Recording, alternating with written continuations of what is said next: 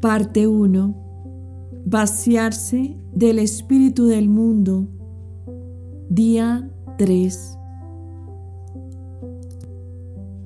Entrar por la puerta angosta.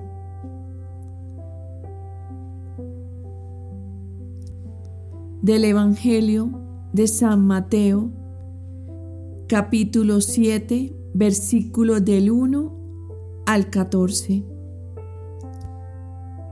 No juzguen a los demás y no serán juzgados ustedes, porque de la misma manera que ustedes juzguen, así serán juzgados.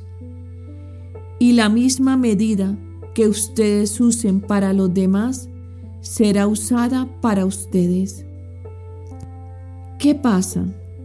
¿Ves la pelusa en el ojo de tu hermano y no te das cuenta del tronco que hay en el tuyo?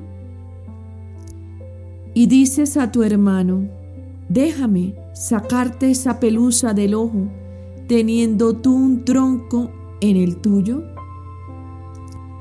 Hipócrita, saca primero el tronco que tienes en tu ojo y así verás mejor para sacar la pelusa del ojo de tu hermano.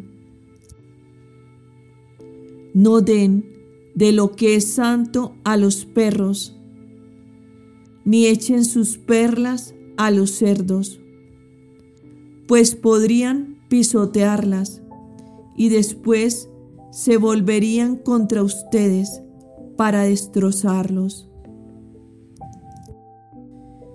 Pidan y se les dará. Busquen y hallarán. Llamen y se les abrirá la puerta. Porque el que pide recibe. El que busca encuentra y se abrirá la puerta al que llama. ¿Acaso alguno de ustedes daría a su hijo una piedra cuando le pide pan? ¿O le darían una culebra cuando le pide un pescado?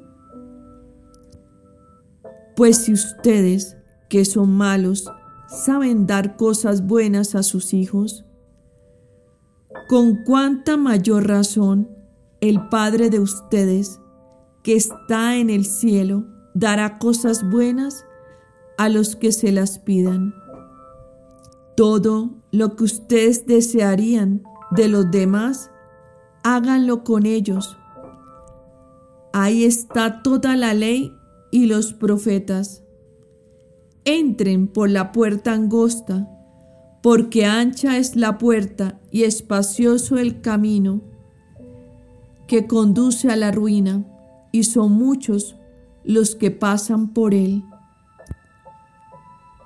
Pero qué angosta es la puerta y qué escabroso es el camino que conduce a la salvación, y qué pocos son los que lo encuentran. Palabra del Señor. Gloria a ti, Señor Jesús. Les invito a continuación a realizar las oraciones diarias de la parte 1, que corresponde a los días 1 al 12.